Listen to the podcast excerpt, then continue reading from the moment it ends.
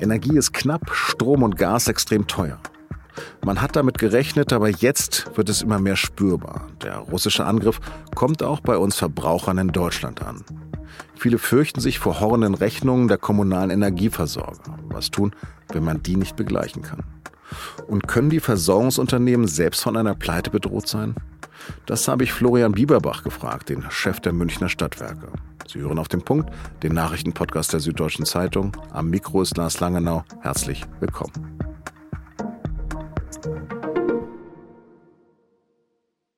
Putins Krieg in der Ukraine zieht seine Spur inzwischen bis zu uns, den Verbrauchern. Nicht etwa in Form von Zerstörung, Blut und Tod, wie weniger als 2000 Kilometer von der deutschen Grenze entfernt, sondern in Form von explodierenden Preisen und der Furcht vor dem Winter. Denn immer mehr Menschen machen sich Sorgen. Sorgen darüber, wie teuer Strom und Gas für sie wird und ob sie die Rechnung dann in Zukunft noch bezahlen können. Auf diesen Rechnungen steht Kilowattstunden, Kubikmeter, sowas. Stranger Things für mich, wie wofür viele. Im Grunde verstehe ich nur ganz unten den Satz, den mit dem Betrag, den ich zahlen muss. Und die Preise, da sind sich Expertinnen und Experten einig, werden weiter steigen. Die Politik spart nicht an Warnung, hier zum Beispiel Wirtschaftsminister Habeck. Das wird Deutschland vor eine Zerreißprobe stellen, die wir lange so nicht hatten. Wenn nur 10 bis 15 Prozent der Kunden ihre Rechnungen nicht bezahlen, dann könnte es auch für die Stadtwerke bedrohlich werden. Das hat ein Vertreter des VKU, des Verbandes der kommunalen Unternehmen, gerade der Nachrichtenagentur Reuters gesagt. Der VKU vertritt die Interessen von mehr als 1500 Unternehmen, darunter vor allem Stadtwerke. Zusammen machen sie einen Umsatz von rund 123 Milliarden Euro. Noch. Denn für den Einkauf von Gas müssen auch die Stadtwerke ein Vielfaches bezahlen von dem, was noch vor einem halben Jahr üblich war, also vor dem Krieg. Die russischen Ausfälle decken sie aktuell mit Einkäufen von woanders, nur eben viel teurer. Große Gasimporteure wie Uniper oder die Leipziger VNG müssen deshalb bereits mit staatlichen Milliarden gestützt werden. Grund genug, bei den Stadtwerken direkt nachzufragen, wie die Lage gerade ist. Deshalb habe ich Florian Bieberbach angerufen, den Chef der Stadtwerke München. Herr Bieberbach, jeden Tag fürchte ich mich vor dem Gang zum Briefkasten, weil dort die Rechnung der Stadtwerke München kommen könnte. Was habe ich denn als Drei-Personen-Haushalt in einer eh schon kalten Altbauwohnung über zwei Geschäften zu erwarten? Kurzfristig jetzt noch keine hohen Rechnungen, weil die Preise bisher ja noch nicht so stark gestiegen sind. Aber natürlich ist es schon so, die Verbraucherschutzverbände haben Anfang des Jahres ja schon bekannt gegeben, sie rechnen damit, dass Privathaushalte mit etwa einer Verdreifachung der Energiepreise rechnen müssen. Und diese Prognose ist leider nach wie vor sehr plausibel. Also irgendwann wird es dann alle erreichen. Was tun, wenn ich das nicht zahlen kann?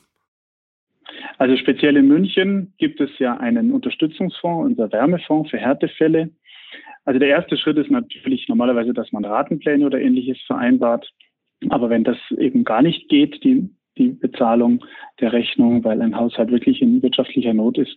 Dann gibt es eben in München einen Unterstützungsfonds in Höhe von momentan 20 Millionen Euro, der in solchen Fällen dann einspringt. Ergänzend dazu gibt es ja jetzt auch diverse Maßnahmen seitens des Bundes, die auch noch aufgestockt werden sollen. Ich denke, da kommt dann insgesamt schon ein ganz gutes Paket zusammen. Erklären Sie es bitte nochmal ganz genau. Ich kann das jetzt nicht bezahlen. Helfen Sie dann oder die Stadt München als Eigentümerin der Stadtwerke? Also in München wenden sie sich immer zuerst an die Stadtwerke und wir versuchen erst zu helfen. Und wenn das nicht reicht, dann greift unser Fonds, also unser Wärmefonds, der ist schon von den Stadtwerken finanziert. Aber die, über die Auszahlung der Mittel dürfen wir nicht entscheiden, weil wir ja nicht wirklich beurteilen können, ob sie sozial bedürftig sind oder nicht. Das heißt, das läuft dann über Sozialverbände und städtische Sozialbehörden. Da ist dann die Stadt München mit dabei. Aber es ist ein Kredit und kein Geschenk. Das ist dann auch, das ist dann schon ein Geschenk, doch. Also dieser Fonds, der übernimmt dann auch Teile der Rechnung, wenn Haushalte das wirklich nicht mehr bezahlen können. Jetzt wird davon schwadroniert, dass es auch zu Volksaufständen kommen könnte oder zu ganz schlimmen Dingen. Was bekommen Sie von der Wut der Menschen mit? Wir kriegen bisher eigentlich noch gar keine Wut mit. Was wir mitkriegen im Kundenservice, ich habe mich da heute Morgen auch nochmal erkundigt, ist große Sorge der Menschen. Die Leute machen sich Sorgen, ob noch Gas fließt, ob noch Strom kommt, haben Angst vor Blackouts. Aber sie ähm, sind nicht wütend. Die Leute verstehen gut, woher die hohen Preise kommen. und möchten insbesondere wissen, wie sie vorsorgen können durch Anpassung der Abschläge, durch Energieeinsparung oder ähnliches. Drohen denn auch Insolvenzen unter den Stadtwerken und wie sind Sie in München aufgestellt? Also deutschlandweit ist es schon ein Thema und äh, man kann auf keinen Fall ausschließen, dass Stadtwerke in Deutschland insolvent gehen. Die Stadtwerke München sind momentan noch finanziell stabil, also bei uns ist noch nicht absehbar, dass wir irgendeine Hilfe brauchen. Nur ganz grob, wie wird denn in München die meiste Energie erzeugt? Ja, das hängt davon ab. Also beim Strom ist es so, dass bei Stadtwerke München momentan gut 50 Prozent, also dieses Jahr gut 50 Prozent ihres Stroms aus Erneuerbaren erzeugen, etwa 25 Prozent aus Kernenergie und den Rest aus Gas und Kohle. Bei der Wärme ist die Verteilung anders. Da ist tatsächlich der Erdgasanteil viel höher mit etwa 50 Prozent, 30 Prozent Kohle und der Rest ist dann Geothermie und Müllverbrennung. Hm. Jetzt heißt es, der eigentliche Preishammer kommt erst nächstes Jahr. Was heißt das denn für die Verbraucher in den privaten Haushalten? Ja, wie schon gesagt, also man muss eben etwa mit einer Verdreifachung der Preise rechnen. Das hat ja auch die Bundesregierung schon bekannt gegeben als Hochrechnung. Man muss sich darauf vorbereiten. Das ist sicherlich sehr sinnvoll, beispielsweise indem man Abschlagszahlungen schon erhöht. Äh, als Verbraucherin oder Verbraucher kann man das ja auch schon vor, vorsorglich machen.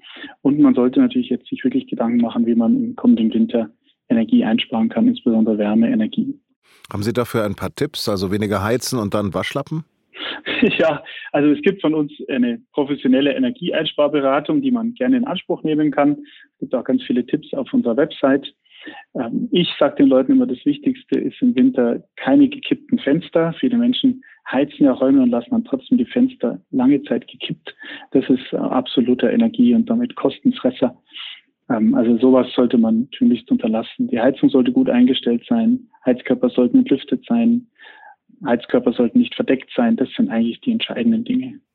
Wie sieht es denn mit den öffentlichen Gebäuden in München aus? In den Schulen, den Unis, den Schwimmbädern?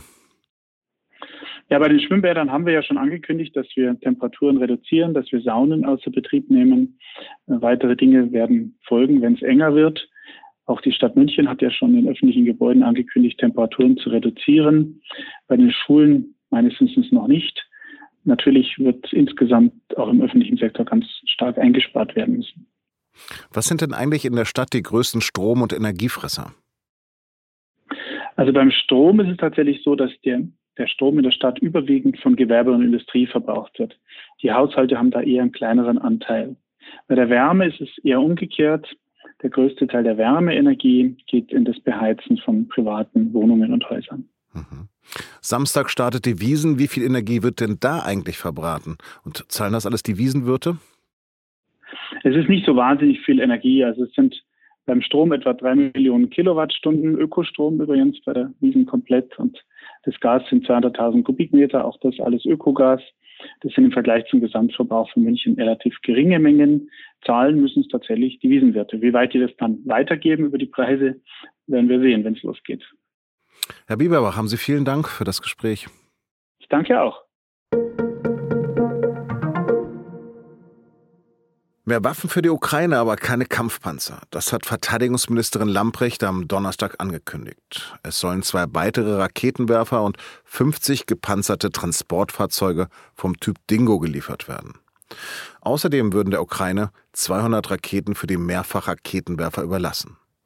Die Regierung in Kiew und auch Politiker der Ampelkoalition hatten zuletzt auch eine Lieferung von deutschen Leopard 2 Panzern gefordert, um der Ukraine bei der Verteidigung gegen Russland helfen zu können. Sonntag haben die Menschen in Schweden gewählt, aber Mittwoch erst war klar, dass die regierenden Sozialdemokraten knapp eine linke Mehrheit verpasst haben.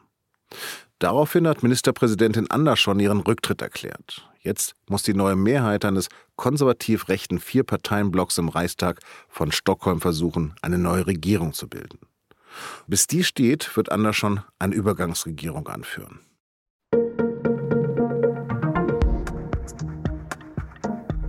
In einer Garage im Münchner Stadtteil Giesing hat Steffen Marx vor 16 Jahren eine Brauerei eröffnet. Und damit könnte er die Bierkultur, auf die Bayerns Hauptstadt so stolz ist, für immer verändern. Wie? Das können Sie passend zum Start des Oktoberfests im SZ-Magazin lesen. Am Freitag als Beilage in der SZ oder bereits heute ab 19 Uhr mit einem Digitalabo. Redaktionsschluss für Auf dem Punkt war 16 Uhr. Produziert hat die Sendung Benjamin Markthaler. Vielen Dank fürs Zuhören und bleiben Sie uns gewogen.